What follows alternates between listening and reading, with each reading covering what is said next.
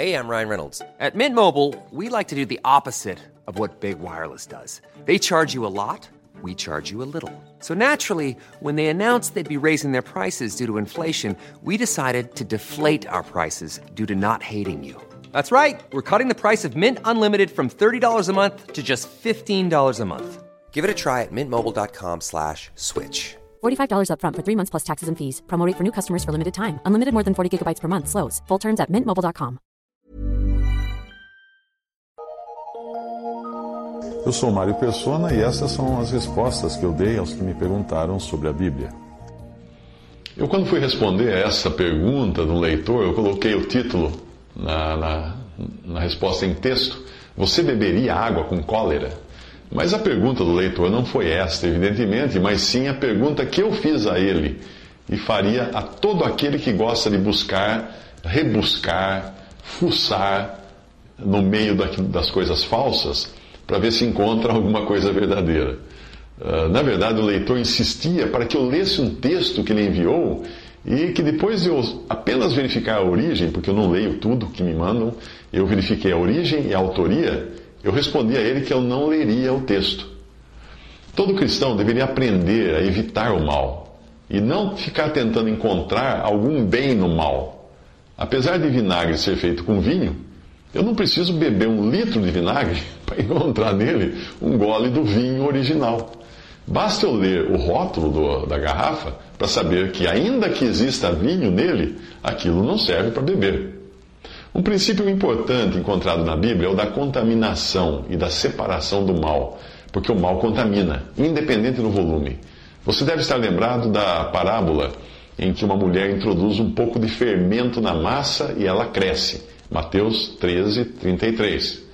Na Bíblia, o fermento é sempre figura de pecado, nunca figura de coisa boa. O fermento é figura de má doutrina, como fala em Mateus 16, 11 e 1 Coríntios 5, 6. Portanto, a parábola nos fala do crescimento rápido e vigoroso do reino depois da entrada nele de má doutrina, introduzida por quem não deveria ensinar, uma mulher, que põe o fermento na massa. 1 Timóteo 2, 12. Paulo, em 1 Coríntios 5, completa a ideia dizendo que um pouco de fermento leveda ou contamina toda a massa. Eu sei que alguns, uh, dentro da cristandade, usam essa parábola da massa como figura do crescimento do evangelho no mundo, como se fosse uma coisa maravilhosa. Mas eles, eles nunca se deram conta de que fermento é figura de pecado desde o Antigo Testamento. Portanto, essa mulher que introduz fermento na massa e a massa cresce, é que no reino de Deus, alguns introduziriam má doutrina e esse reino cresceria, mas seria um crescimento artificial, inchado por pecado, por má doutrina. Portanto, o princípio da separação do mal, para evitar a contaminação, funciona assim. Imagine dois recipientes de água, um com água limpa e pura e outro com água contaminada com cólera. Se você pingar uma minúscula gota de água contaminada com cólera no recipiente de água limpa, essa ficará contaminada? Sim, claro, você não beberia ela. Mas se você colocar 99% da água limpa no recipiente que tem água contaminada com, com cólera, será que essa ficaria limpa? Não. Ela continuará contaminada e quem beber pode morrer da doença. A água contaminada irá contaminar a limpa, mas a limpa não irá purificar a contaminada.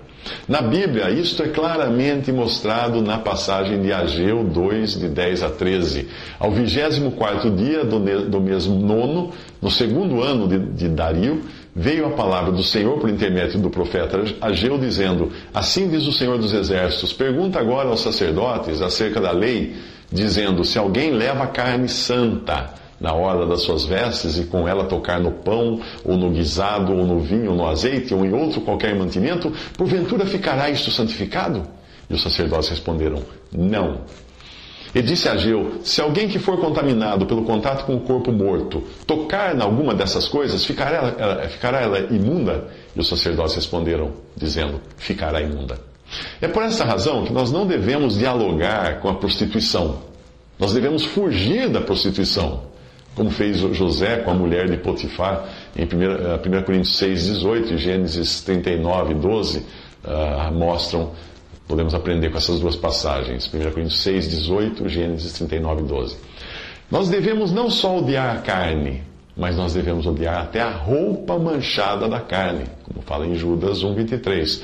Nós não devemos apenas evitar o mal, mas nós devemos evitar até a aparência de mal, como ensina 1 Tessalonicenses 5, 22. Portanto, ainda que algo não seja diretamente ou completamente maligno, se existe algum mal nisso, nós corremos o risco de sermos contaminados. É por isso que eu não aceito convites para visitar templos ou cultos nas denominações. Por mais verdades que possam existir ali, o princípio sobre o qual estão congregados é errado.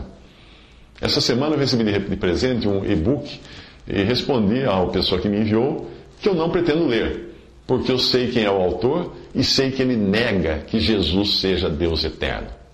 Pronto, foi para o lixo. Assim como você, ele queria que eu apenas desfrutasse da parte boa que havia no livro. O cara, o cara nega a divindade de Cristo, o princípio do cristianismo. Ele pode escrever o que for ali, o livro pode ser feito com notas de 100 dólares. Não vai servir para mim. É por isso que também não vou ler o texto que você me enviou, ah, apesar da sua insistência para que eu assinale nele o que está errado. o mal contamina, e por eu conhecer a origem do texto que você me enviou, eu não me acho esperto o suficiente para mergulhar nas suas águas contaminadas e sair dali limpinho, sem nenhuma contaminação. É, sei. Além disso, se eu fosse fazer o mesmo com tudo o que me enviam, eu não teria tempo mais nem de ler a palavra de Deus ou de me ocupar com essa doutrina. Ah, porque eu recebo sempre textos repletos de má doutrina. Porque eu perderia meu tempo com o mal se eu posso me dedicar com o bem?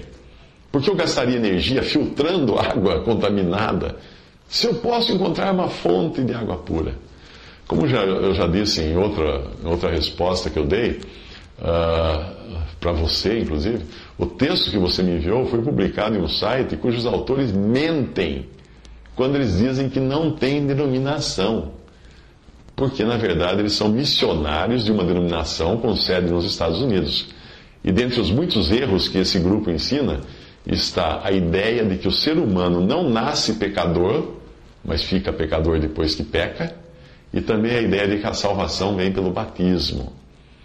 Você está me pedindo para eu beber a água com cólera e cuspir os vibriões da doença. Oh. Como eu vou ter certeza de que não ficou nenhum preso entre os dentes? Lembre-se de que Eva apenas conversou com Satanás. Que mal havia em conversar com a serpente? Todo mal possível e imaginável, e nós somos prova disso hoje. 2 Timóteo 2,19: Todavia o fundamento de Deus fica firme tendo esse selo: O Senhor conhece os que são seus, e qualquer que profere o nome de Cristo, aparte-se da iniquidade. Simples assim.